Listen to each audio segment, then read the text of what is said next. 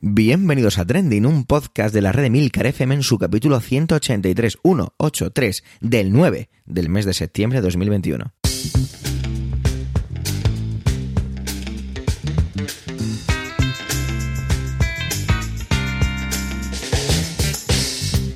Trending es un podcast sobre lo que pasa, sobre lo que ocurre, sobre las noticias que pueblan las redes sociales. Todo ello con opinión y siempre con ánimo de compartir. Por ello somos varias voces, aunque yo, Javier Soler, haga de presentador. Trending es tu podcast de noticias semanal. Adelante. Bueno, ya tenía ganas yo de hacer esta entradilla, me ha hecho así como una ilusión renovada el citarla, incluso me he trabado por los, por, por los puros nervios de ponerme delante del micrófono otra vez. Hablar ya de feliz año bienvenidos al curso parece un poco ya como lejano, ¿no? Pues parece que eso hubiera sido más si hubiéramos vuelto la semana pasada, la primera de septiembre. Pero bueno, esperemos que estemos todos bien, que podamos hacer este podcast y sea escuchado y disfrutado. Y bueno, vamos a, a empezar a darle. Si es la primera vez que vienes a este podcast, pues es un poco lo que has escuchado en la entradilla. Se trata de eso, noticias que solemos eh, suelen ser algunas de que nos llaman la atención, a veces son muy trending, a veces no lo son tanto, y que bueno, que a veces le damos también un toque personal para complementarlas. Y vamos a empezar con Manuel, y lo vamos a hacer de una manera un poco diferente. Y no por el hecho de empezar con Manuel, que alguna vez ha, inaugurado él el capítulo, sino porque me ha pedido que simplemente hiciera eh, la presentación de su intervención con un donde lo dejamos. Adelante, Manuel.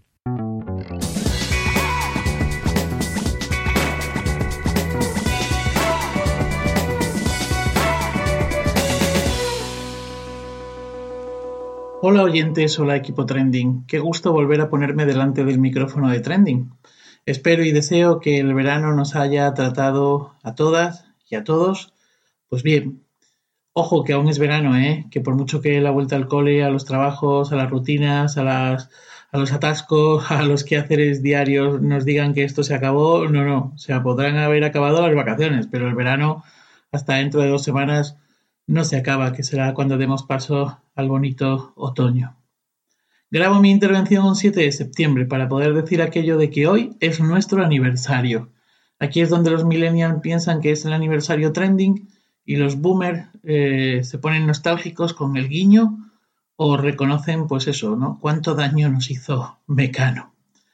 La verdad es que no sabía muy bien qué tema elegir, sobre todo desde que nuestro querido presentador y líder de este podcast, don Javier Soler, nos comunicó al equipo que volvíamos esta semana. Después de darle alguna que otra vuelta sin saber por qué decidirme, eh, me he dado cuenta de que, bueno, que casi puedo comenzar donde lo dejamos, casi sin cambios o con alguno que otro que pudiera, pues de alguna manera, augurar nuevos vientos. Bueno, no sé, es un tema recurrente al que voy a acudir y que no será la última vez eh, del que, hable de él. No sé si recuerdan que una de mis últimas intervenciones hizo referencia al cambio de ministros, en concreto al ministro de Cultura. Mi parte, esa que trabaja en el mundo de la cultura, me tiene obsesionado con el tema. Igual lo recuerdan. En aquel capítulo yo daba la bienvenida a Miquel Iceta, en la confianza de que siempre lo podría hacer mejor que Uribes, que no hizo nada y por el que eh, mi animadversión creció casi desde que lo nombraron. Yo era muy mucho que diría aquel político de José Guirao, y la verdad es que nunca entendí el cambio. En aquella intervención, justo antes eh, del verano, de, hacer el lapsus trending veraniego, y bueno, pues daba la bienvenida a Miquel Iceta, aunque ponía en tela de juicio, por un lado, el hecho de que, eh, o sea, por un lado estaba eh, de acuerdo en que a poco que hiciera ya iba a hacer más que Uribe, pero ponía en, tela de juicio, bueno, pues que, que hubiera una voluntad, ¿no? Que Iceta en estos dos años de legislatura que quedan, pues que, que fuera a hacer algo. El caso es que por lo que Iceta se estaba moviendo en redes sociales, y sobre todo por lo que se están moviendo los despachos del Ministerio, donde se está citando con los diferentes implicados en el sector de las artes escénicas y de la música, parece que soplan vientos de cambio. O al menos tenemos un ministro que quiere trabajar y que además puede tener cierto peso por lo que hasta el momento eh, algunos estamos viendo. Lo que me llega, y mis fuentes son de fiar, es que se pudiera llegar, antes de que acabe la legislatura, a tener un estatuto del artista, una ley de mecenazgo y otra de patrimonio. Ahí es nada, ¿eh? Si estas tres cosas se consiguieran, sería un gran triunfo. El hueso duro de roer es Hacienda, que sigue poniendo pegas pues, a otras demandas del sector como el IVA cultural o el asunto de las contrataciones, la ley de contrataciones. Pero parece que IZ tiene intención de pelearlo, así que pues ya les contaré. La verdad es que estoy ilusionado y quizá eso era una de las cosas que necesitaba también para empezar o, o como quería empezar, ¿no? Esta nueva temporada de Trending, con ilusión aunque esta ilusión pues también se ha visto pues ligeramente empañada porque se ha ido Omar. Omar, sí, el gángster narcotraficante negro racial y homosexual de la serie The Wire. Personaje que interpretó el actor Michael Key Williams, un, un tipo que supo dotar a Omar de una humanidad fuera de lo corriente en un personaje eh, de esta categoría, en un personaje así. Un actor que puso en tela de juicio que el mundo se dividiera en blancos y negros, nunca mejor dicho, o entre buenos y malos. Muere a los 54 años de lo que parece que pudo ser una sobredosis.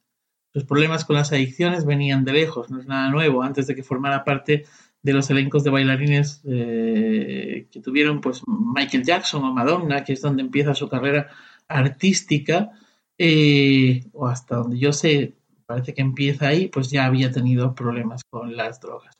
Y por lo visto, pues estos problemas han sido una constante con altibajos que se ha ido repitiendo más o menos a lo largo de toda su vida.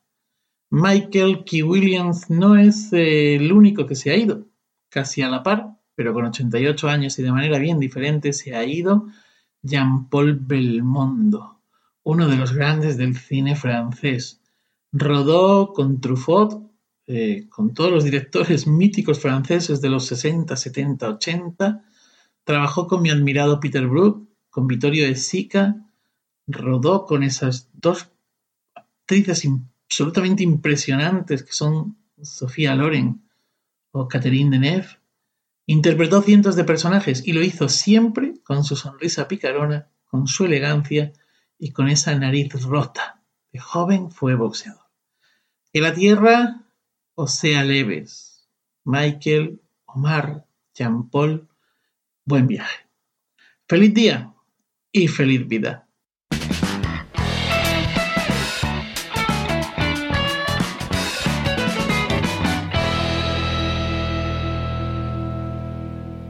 Y ahora sí vamos con Alma. Alma que normalmente es la primera, pero hoy la hemos dejado en segundo lugar pero bueno, que tampoco tiene mucha importancia. Alma nos viene a hablar sobre unas medidas que parece que ha adoptado Facebook en cuanto a mostrar menos contenido político para evitar así que proliferen esas fake news en la red social. Vamos a ver qué enfoque trae porque sin duda es algo muy interesante. Adelante, Alma.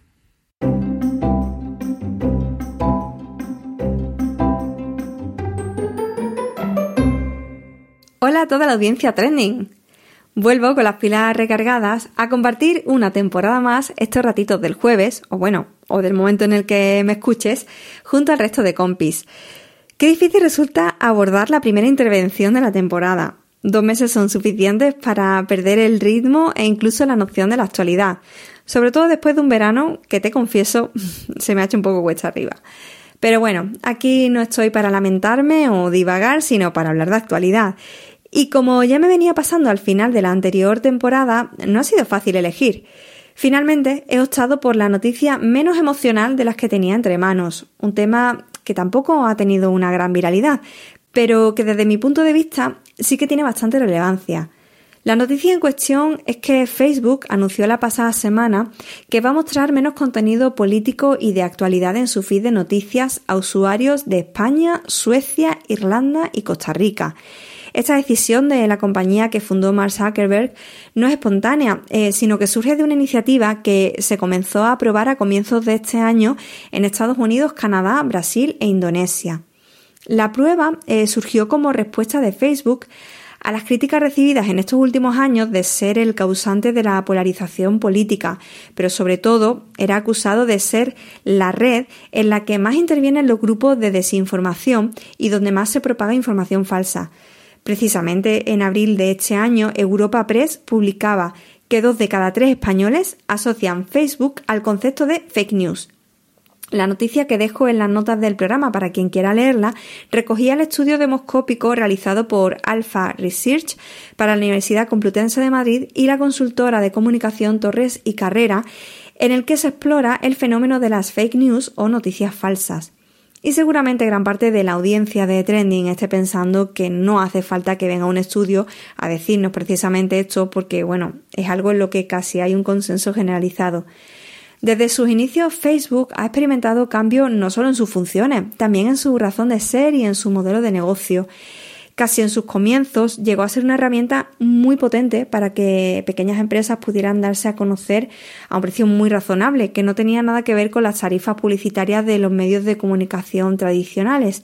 Y también se convirtió en una vía de información para muchos usuarios, porque en vez de ojear la web de diferentes medios cada mañana, Facebook se convertía en esa especie de, RSS, de agregador de noticias, ¿no? Eh, solo bastaba conseguir las páginas de los medios de los que te querías informar y sus noticias más relevantes pues aparecían en tu, feed, ¿no? En, en tu portada.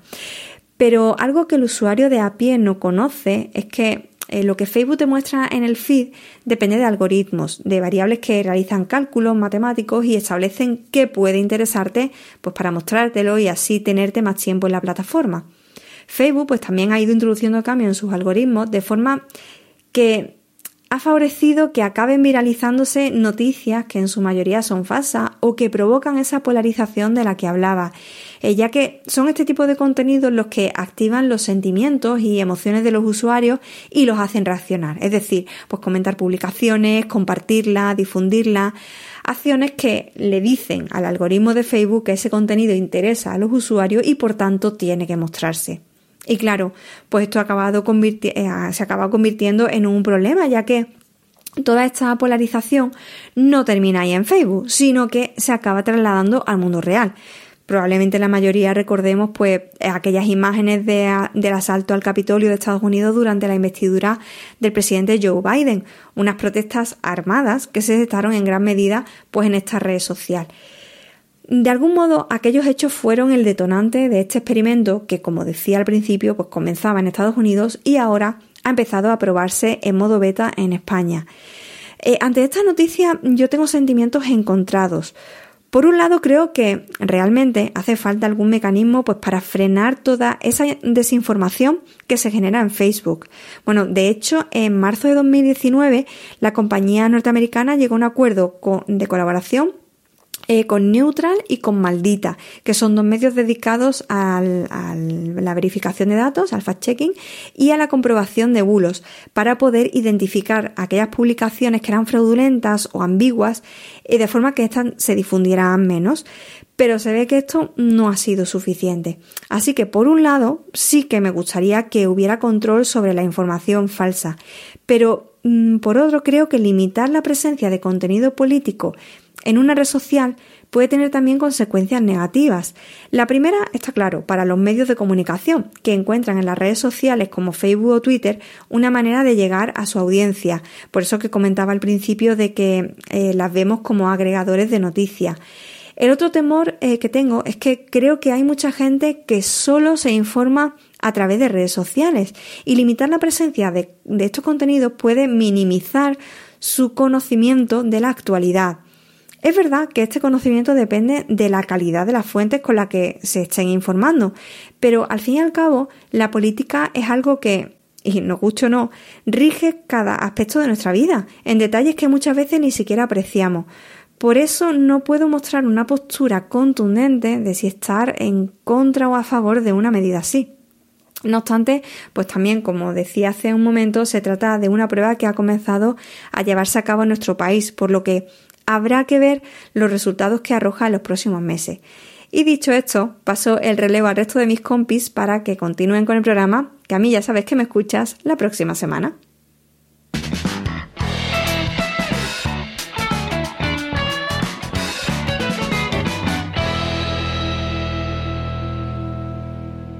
Y ahora es turno de Sara, pero ¿quién es Sara? Sara de la Peña Pérez. Mirar, yo podría hacer una presentación, podría habermela trabajado, pero ¿sabéis qué? Voy a dejar que Alma sea la persona que os presente a Sara de la Peña.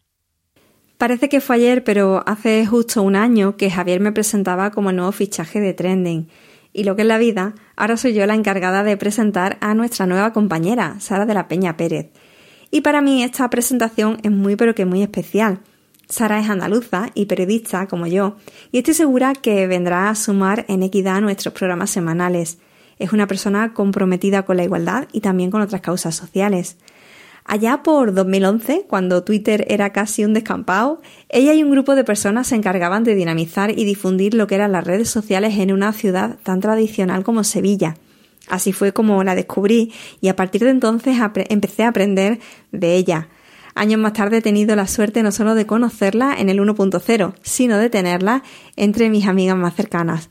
Además de ser una experta en redes sociales y en la creación de contenido, también ha hecho sus pinitos tras los micrófonos en el podcast de Urban Explorer, una revista digital gastronómica y de viajes en la que también escribe. Es toda una especialista en café, en vinos y tiene un radar especial para encontrar verdaderos chollazos en Skyscanner. Aunque se pensó algunas semanas esto de, acompañarnos en trending, eh, finalmente aceptó y yo estoy convencidísima de que no os va a defraudar. Una presentación de lujo para una colaboradora de lujo. Muchas gracias Alma por tus palabras y muchas gracias Sara de la Peña por unirte a este equipo. Y Sara se estrena, se estrena con un super trending de esta semana, esos que van creciendo y que vamos conociendo más datos y que han tenido una, una gran repercusión mediática y, como no, en las redes. Si yo digo de Bermud, os sonará esa cuenta Instagram y sabréis más o menos de lo que estoy hablando. Adelante, Sara.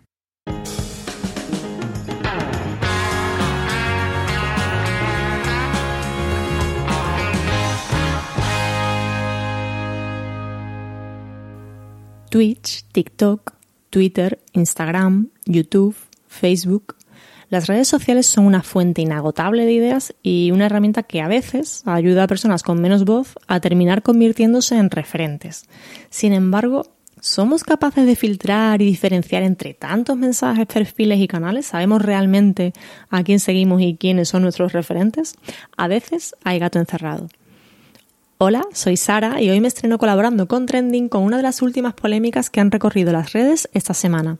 Se trata de las conocidas o influencers, como dirían algunos, de Bermud, que ha sido tres días consecutivos por lo menos tendencia en Twitter debido a un reciente incidente que sufrieron las chicas que gestionan este perfil.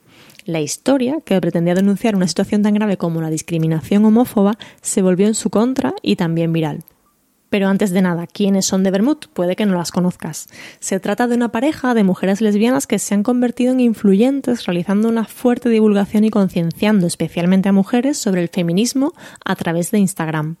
Entre sus mayores logros, por ejemplo, está la realización de una macroencuesta denominada Que se sepa, que tuvo mucho alcance y participación a través de redes sociales hablando sobre abusos y violencia sexual, destapando que este tipo de situaciones tan lamentables y que a veces se consideran casos aislados, están mucho más presentes en la vida de las mujeres de lo que pensamos. Pero no se cuenta, claro. Desde el pasado fin de semana, el usuario de esta chica se convirtió en tendencia en Twitter debido a un incidente que ellas mismas denunciaron en sus historias de Instagram. Por lo visto, fueron expulsadas de una discoteca a la que acusaron de homófoba. Esto no quedó aquí. debido a la repercusión que tiene este perfil, la propia discoteca salió a defenderse con un comunicado y multitud de vídeos de las cámaras de seguridad tratando de demostrar que las tuvieron que expulsar de la discoteca porque incumplieron repetidas veces la normativa COVID. Ellas, a su vez, publicaron un vídeo con su particular estilo tan personal y cercano, que la verdad es que comunican bastante bien, contando en detalle cómo ocurrió todo y poniendo en contexto lo que sucedió y por qué terminó como terminó, según su versión, claro. Al final, pues se ha convertido en una especie de fuego cruzado y visto con distancia, la verdad es que resulta bastante complicado decidir cuál de las partes puede llevar razón porque es que no estuvimos allí. Pero de Bermuda ha querido zanjar el asunto diciendo que la han puesto en manos de sus abogados y han llegado incluso a decir que no son ellas las del vídeo que publicó la discoteca. Pero esto no es todo. La auténtica polémica ha venido de parte del propio colectivo LGTBI, que ha reaccionado acusándolas de instrumentalizar y lucrarse de la lucha por el feminismo y la igualdad. Os leo uno de los mensajes. No necesitamos el activismo de gente que solo se quiere lucrar de luchas sociales para luego poder escudarse en ellas y hacerse intocables. Hay gente que muere por homofobia en nuestro país como para que de Bermud banalice con algo tan serio como las agresiones LGTBI. Si su feminismo blanco y transexcluyente no era suficiente para dejarlas de seguir y compartirlas, ahora es el momento. Lo que yo no sabía de esta polémica es que, según estos usuarios que están criticando al perfil de Bermud, estas chicas se han posicionado claramente y en numerosas ocasiones como trans excluyentes. Y es que el abanico dentro de la defensa por los derechos LGTBI es muy amplio y dentro del feminismo encontramos una fuerte división en lo referente a las mujeres trans. Las llamadas TERF son, según se conoce, feministas radicales que no aceptan a las mujeres trans dentro de su colectivo. La polémica de Bermud ha provocado una fuerte división en redes sociales. Las personas partidarias de Bermud han llegado a hablar de ataques de odio al perfil de estas chicas, mientras que la versión del colectivo trans inclusivo reivindica que no se instrumentalice la lucha por la igualdad y utilicen su influencia pues, para ir en contra de un local o conseguir viralizarse aún más porque este tipo de actitud les deslegitima al colectivo y su lucha han tratado así pues, de hacer visible pues, esta cara oculta de las de Bermud que muchos no conocíamos como referentes y incluso están contabilizando la cantidad de seguidores que van perdiendo día a día con motivo de la polémica que se ha despertado y la desconfianza generada. En definitiva, si algo hemos aprendido de esto es que no podemos tomar a cualquiera como referente y que nunca está de más seguir a personas de todo tipo y con ideologías diversas, tolerantes a poder ser, con las que aprendamos y que nos ayuden a posicionarnos aunque sea en su contra. Ocurra lo que ocurra, y termine como termine este asunto, hay un tema por el que no podemos pasar de puntillas y es el de los delitos de odio. Parece que, ocurre, que desde que ocurrió el terrible asesinato de Samuel, las denuncias son cada vez más visibles, afortunadamente, pero siguen ocurriendo y cada vez parece que más. El último caso de violencia homófoba se denunció el pasado 6 de septiembre cuando se publicó que la Policía Nacional estaba investigando una presunta agresión homófoba cometida el domingo por ocho encapuchados en el centro de Madrid que grabaron con un cuchillo la palabra maricón en un glúteo a, a una víctima de 20 años. Unos días más tarde, la supuesta víctima ha confesado que se trataba de una relación consentida. De repente el caso, la verdad es que se ha complicado bastante y ante todo no hay que sacar conclusiones aceleradas al respecto. Eso sí, seguiremos muy de cerca este caso y tantos otros como están ocurriendo. No perdamos el norte, los datos del Ministerio del Interior son claros al respecto. Las agresiones por orientación sexual o identidad de género son la tercera más frecuente dentro de los delitos de odio en España en los últimos años. En 2020 fueron 277 hechos conocidos y registrados y solo están por encima los delitos de ideología y en primer lugar el racismo y la xenofobia. Este informe del que os hablo ahora también incluye las, veces, que esto sucede en redes sociales e Internet y desgraciadamente cada vez es más frecuente. Bueno, hasta aquí mi intervención de esta semana. Nos escuchamos la que viene. Adiós.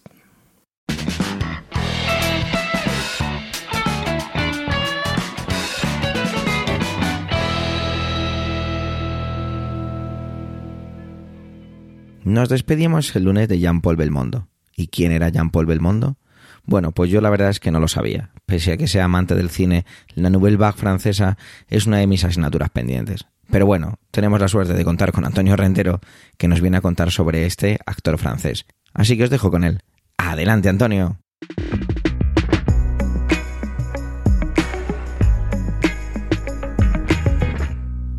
Saludos, soy Antonio Rentero y esta semana en Trending quiero hablaros de Jean-Paul Belmondo, un actor francés que ha fallecido el día 6 de septiembre a los 88 años y que para algunos llegó a ser popular con el apelativo de el hombre más feo del cine francés. Algo que seguramente si entramos a valorar cuestiones de estética sería discutible, seguro que hay alguien más feo, pero realmente tampoco era tan feo, más bien lo que pasa es que tenía una nariz achatada, por culpa o a consecuencia de su juventud deportista, que le proporcionó, por cierto, un cuerpo atlético, y esa nariz machacada por la práctica del boxeo, pero que, sin embargo, le proporcionó un físico muy particular del que supo sacar partido.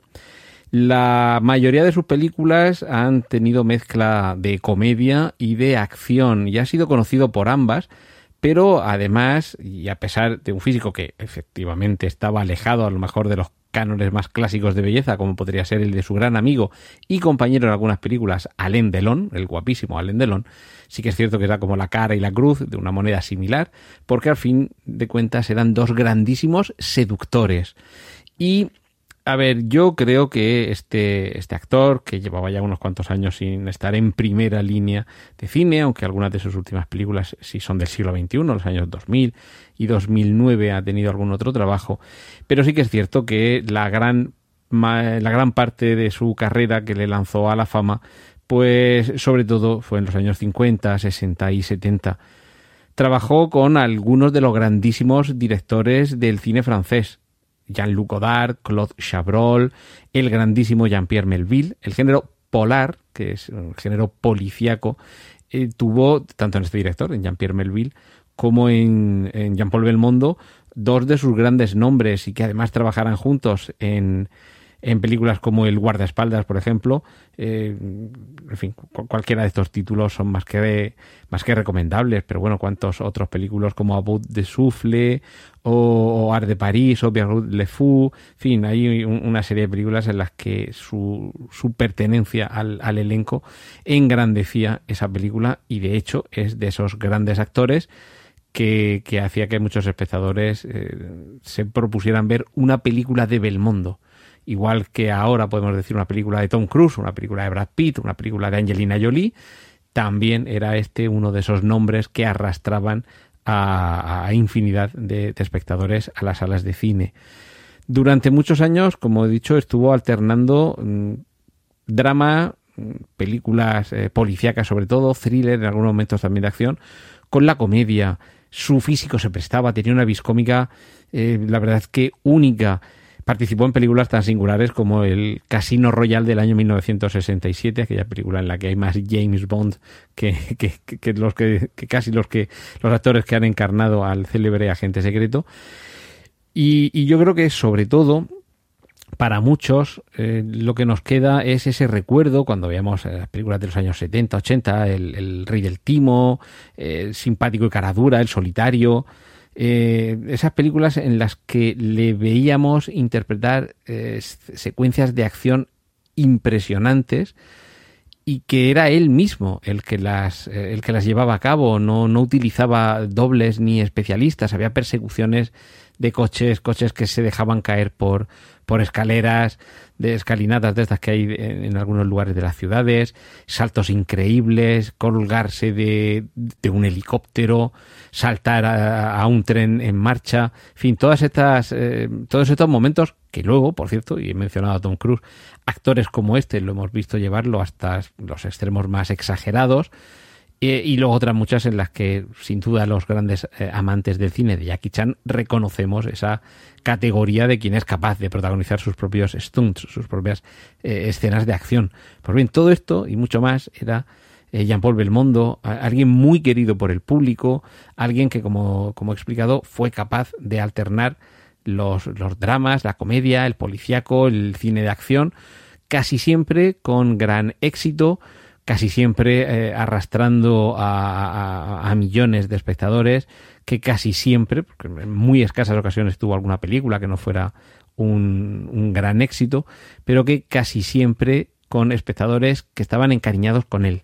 Eh, podemos decir que era el hombre más, o podían decir en su momento, era el hombre más feo del cine francés, pero en cualquier caso ha sido durante décadas uno de los actores más queridos, no solo del cine francés, sino del cine europeo.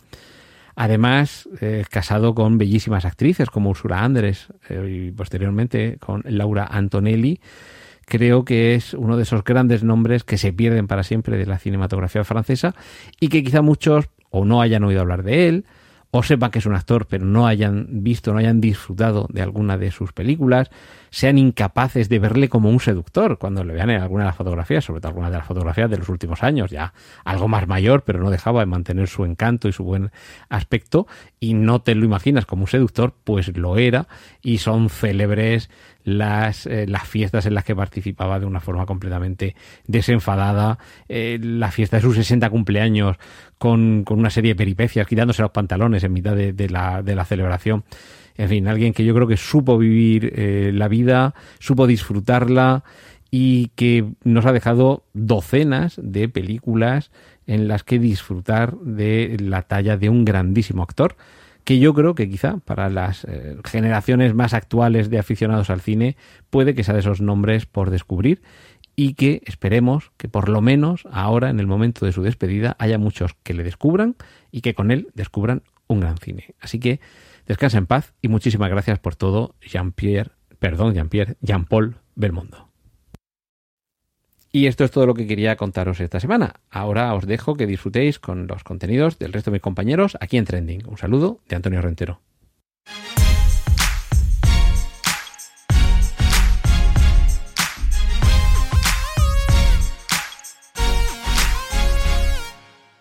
Uno de los destinos de mi verano fue Berlín. Era una ciudad que me llamaba mucho la atención y que no conocía y la verdad es que bueno, me ha gustado mucho. Al llegar a Berlín me di cuenta enseguida, porque por mucho que quieran ser diferentes o llamativos, al final son todos muy iguales, que están en campaña electoral. Quedan un par de semanas para esas elecciones y no sé por qué me vino enseguida a la mente pues la figura de Angela Merkel. Angela Merkel, pues ¿quién es Angela Merkel? La actual canciller y que ha ocupado ese cargo durante nada más y nada menos que 16 años. Angela Merkel ha podido hacer muchas cosas bien, ha podido hacer muchas cosas mal, porque con 16 años de decisiones, pues evidentemente hay para todo. Hoy en Twitter me encontraba con una imagen que me llamaba mucho la atención. No sé muy bien quién la, quién la tuiteó. Luego he buscado para ver el autor y se trata de una, supongo que es un periodista o un reportero ¿vale? Porque la he visto en varios medios y está acreditado como la agencia AFP y es de John McDougall. Y la fotografía es bastante evocadora. Tenemos eh, que están en el Parlamento alemán, ¿vale? Creo que tiene un nombre muy, muy curioso, ¿vale? Que es un poco difícil de pronunciar para mí, entonces directamente ni me voy a atrever a hacerlo. Luego, si acaso me animo. Y entonces están todas las personas sentadas. Angela Merkel está justo en el centro de la fotografía, de espaldas al fotógrafo, como abandonando las instalaciones. Las demás personas que están en la fotografía, que son 1, 2, 3, 4, 5, 6, no la están mirando, deben estar mirando porque van con la mirada dirigida más o menos hacia el mismo lugar, entiendo por la fotografía que estarán mirando a la persona que está interviniendo en ese momento. Y vemos eso, Angela Merkel con el pie izquierdo avanzado, casi terminando un paso y en la mano derecha portando su bolso es sin duda una, una, imagen muy, muy esclarecedora, pues eso, de que Angela Merkel se va, que han sido eso, 16 años ocupando el cargo de canciller alemán. Y bueno, como decía así un poquito hace escasos segundos, pues en esos 16 años ha habido para todo. Entonces me decidí ir a Twitter un poco porque a veces se me olvida o olvidamos que este podcast va un poco de lo que pasa en Twitter, ¿no? O de cómo se tratan las noticias allí. Y había un poco de todo, claro. Había gente que le daba muchísimo las gracias o que veía en Angela Merkel un ejemplo, incluso mm, gentes de diferentes países que la querrían traer aquí para enseñar a los diferentes políticos que hay en esos países, incluidos España, para que diera lecciones de buen hacer y otras lindezas. Yo recuerdo haber visto los informativos y no ser... Eh, a ver, tengo 36 años, pues Angela Merkel es canciller desde que yo tengo 20. Y bueno, pues es una figura que enseguida hemos reconocido. Pero Angela Merkel yo creo que se está despidiendo, y aquí digo claramente que yo creo que se está despidiendo como a ella no le gustaría. Y es que su partido está muy, muy, muy, muy por debajo en la intención de voto. Por lo visto las encuestas lo sitúan en una intención de voto inferior al 20%, cosa que parece ser no había pasado nunca antes. Y parece ser que debido a esta situación, Angela Merkel se ha visto forzada cuando parece que no quería hacer ningún tipo de campaña porque se iba y quería dejar las cosas pues eso, en manos de otros, en hacer campaña por su candidato, Armin Laschet. Seguro que no se pronuncia así, pero bueno, me vais a disculpar. En Alemania yo vi un montón de carteles, no recuerdo ahora mismo haber visto el de Armin Laschet, o sí o no, la verdad es que no lo sé, pero ha llamado la atención cómo lo han tratado diferentes medios de este país. Por ejemplo, el país titulaba Merkel entra en campaña con, contra una unión de izquierdas mientras su partido se desangra en los sondeos. Pero luego teníamos, por ejemplo, ABC que decía Merkel se salta todas las reglas y pide el voto para su partido desde la tribuna del Bundestag. ¿Veis? Al final me he atrevido y lo he dicho, el Bundestag. ¿Y por qué el, mundo, perdón, el ABC lo titulaba así? Pues parece ser que no era como muy elegante que se hubiera convertido, de hecho, estos dos medios, eh, me he leído sus artículos bastante concienzudamente y de otros medios también, y, más o menos dejan entrever, algunos lo citan textualmente, que estos días en el Bundestag dicho ya por segunda vez, eh, se está librando, pues evidentemente, los últimos coletazos de la campaña electoral. Y como que eso no es demasiado elegante o que eh, Angela Merkel parece ser que no quería entrar y no le ha quedado más remedio por esta situación de su partido. Es cierto que lo ha hecho de una manera pues yo creo que como suele ser Angela Merkel, la verdad. Y lo digo yo creo porque a lo mejor es mi opinión la que estoy metiendo aquí dentro y no se basa en demasiados datos. Pero Angela Merkel ha sido bastante transparente en 16 años, evidentemente, y toda la trayectoria anterior, ha sabido muy bien cómo decir las cosas. Y lo he dicho así, no da igual, no es indiferente quién gobierna en Alemania. Esto ha conseguido una reacción por parte de la oposición con vítores, gritos, aullidos incluso he leído en, las, en los diferentes medios y bueno, se basa en que al final ha hecho campaña, incluso induciendo a ese miedo muchas veces que utilizan los políticos a vais a permitir que estas personas gobiernen o que estos partidos gobiernen que pretenden hacer, bla, bla, bla, bla, bla, bla. Lo ha hecho un poco en una intervención con un repaso a estos 16 años, que no voy a traer aquí porque de eso no va la intervención. De lo que va la intervención es de que incluso tras 16 años como canciller, es curioso cómo hay ciertas cosas que aunque no quieras hacerlas, las tienes que hacer. Y Angela Merkel, para bien, para mal o para lo que sea, forma parte de la vida no solo de los alemanes, sino de toda Europa. Y el tiempo dirá si la echaremos mucho de menos, un poquito de menos o incluso si puede que le echamos de más. Gracias por vuestro tiempo, gracias por querer escucharnos en este capítulo centésimo octagésimo tercero. La verdad es que deberíamos buscar una fórmula diferente para decir los números, que esto se empieza a complicar. Tenéis la web emilcar.fm barra trending y twitter arroba trendingpod por si queréis dejarnos algún comentario. Un saludo y hasta la semana que viene.